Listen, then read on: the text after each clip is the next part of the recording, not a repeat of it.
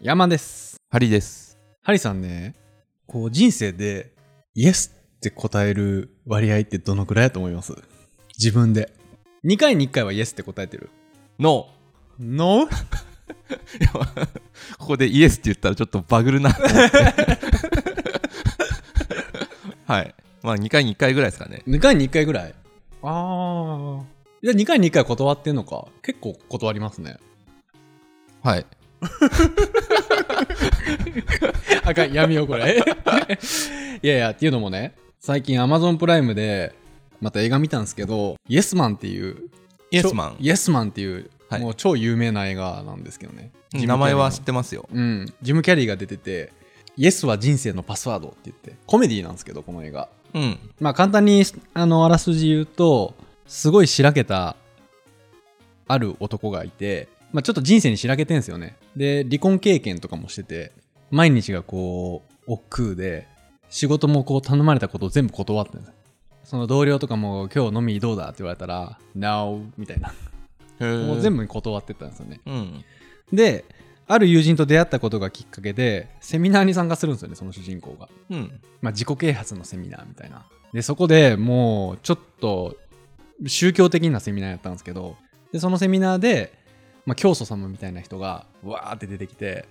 イエスは人生を幸せにする最高の合言葉だみたいな人生で起きる全ての出来事にイエスと答えようみたいな、まあ、そういうセミナーに参加するんですよ怖いっすね。うん、結構怖いじゃないですか、うんでも会場全体がもうほんまに300人ぐらいおるそのセミナー会場ルームでみんなで「イエスイエスイエスイエス」ってこう大熱狂してるんですよ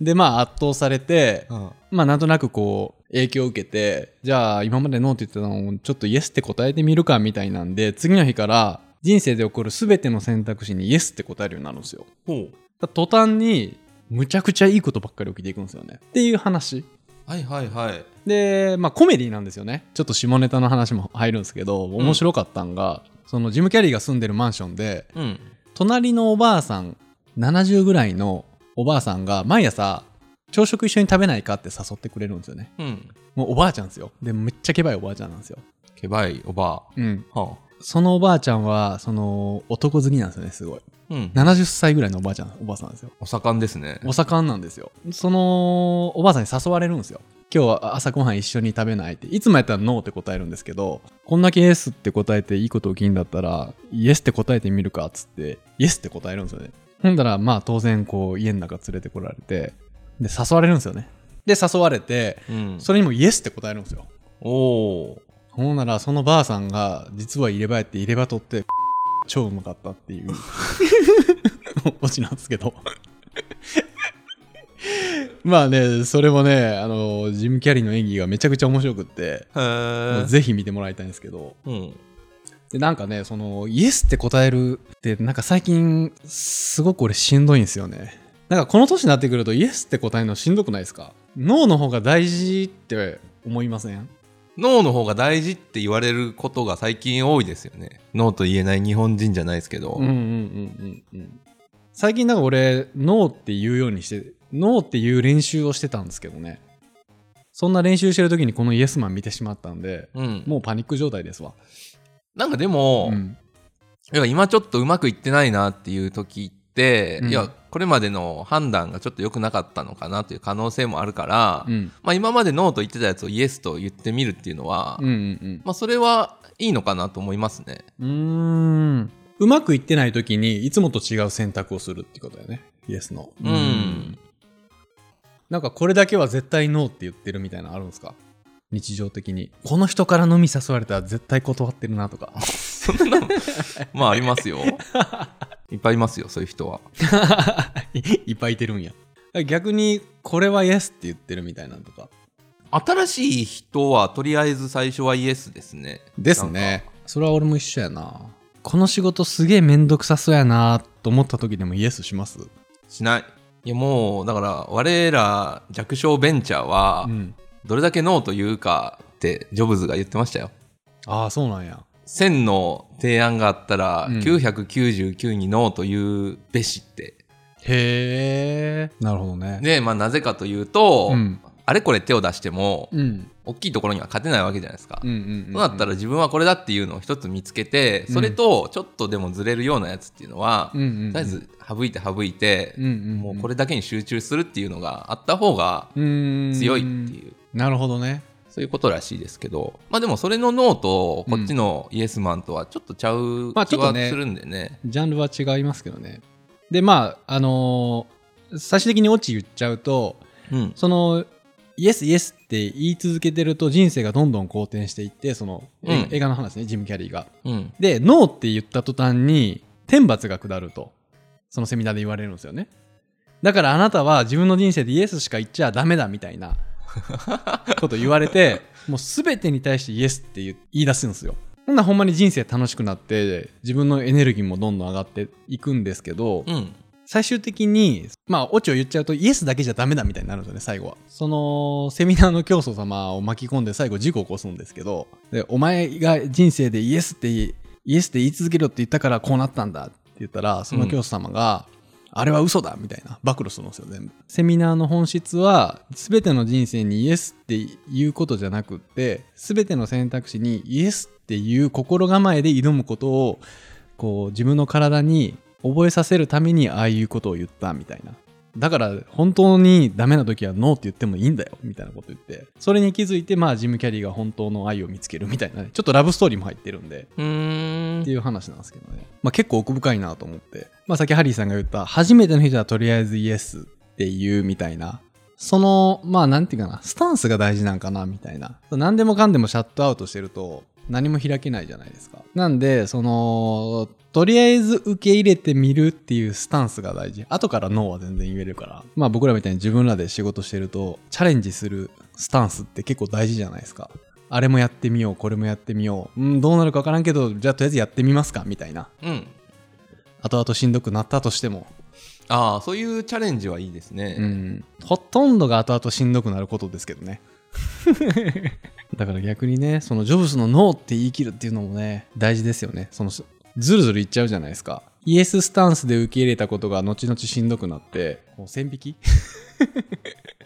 なんかそのイエスかノーか迷うのって、うん要は判断しなきゃいけないからでで、うん判断っていうのは自分の中でうん決まりがないからじゃないですか例えばはいそのもう、気分だもんだって普通に考えたら薬やらないかと言われても、うんまあ、断るじゃないですか、うんでそれ別にあの迷う必要がないからで、うん結構その迷うからイエスかノーかどっちしようかなって言って、うん悩むことが多いんですが、うん例えばその転職すべきかどうかとかって結構悩みどころだったりすると悩む、うん、思うんですけどなんかその後の展開を自分でコントロールできそうだったらイエスイエスできなさそうだったらノーにしがちですねそうか想像力がじゃあ重要なんだねハリさんの場合例えば自分で頑張ってなんとかなることだったらまあ頑張ればなんとかなるから、うん、まあちょっとチャレンジしてみようかなと思うんですけど、うんうんそうじゃないいやもうなんか大きいものに巻かれてしまうようなうんうんうんうんうんことが待ち受けてるんだったら、うんちょっとノーに寄りがちですね。なるほどまあコントロールできないことってほんまにどうしようもないですもんねそうですね。だからまあ、コントロールされても、うん絶対いい結果になることが分かってるんだったら別にいいと思うんですけど、うんまあ、どっち選んでも、うん五分五分だったら自分でコントロールできる方を選ぶという感じですね。で言えば例えば今会社勤めの人が独立するか否かで悩んでる場合ってハリさんの場合どういう判断基準で決断下しますそのコントロールできるできないって分かんないじゃないですか独立した後独立した後もこのお客さんからは仕事もらえそうとか想定は立てれるんですけど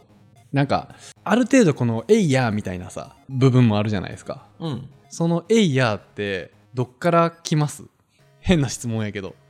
会社員も会社員で結構リスクあると思ってるんですよ。うーん要は会社の平均寿命が今20年とかって言われてて、うんうんうん自分の残り人生働く時間より会社の寿命の方が短いとなったら、うんうんまあ、そこにずっといるわけではないという人がほとんどになってくると思うんですよ。うんってなったら別に会社員だから安泰というわけでもないなというのがあるので、うんうんうんうん別に安易に会社員を進めるのも結構どうかなと。思ったりするんですよねうんうんうん、なので、もし独立してエイヤでやりたいのであれば、うん、そっちを選んでもいいとうん思うので、やりたいかどうかですかね。おーなるほどねどうなんですかいや僕はもう結構ね勢いでやっちゃうタイプなんであんまりそこ説明できないんですよねだからハリーさんって結構こうロジカルじゃないですかロジカルにこう判断ししてると思うんでどういう思考回路なんかなと思って今もう僕なんかで言ったらもうすっごい適当ですからね人、うんもうやりたいもうそれこそ本当に自分が心底やりたいかどうかうん、やらずに死ぬのかうん、やって死ぬのかうん。で考えますね、いいと思いますよ。なんかやったらやったで見えてくるものも。ああると思うんでね。うんうんうんうんうん。でも俺3年間振り返って、80%ぐらいイエスって答え続けてきてきたな、今まで。イエスマン、イエスマンでした。どうなんですか良かったことの方が多いですね、やっぱり。へえ。うん。ただ今一個、すごい、ちょっと大変なことイエスって言っちゃったから、あの、今、すごい大変なことになってますけど。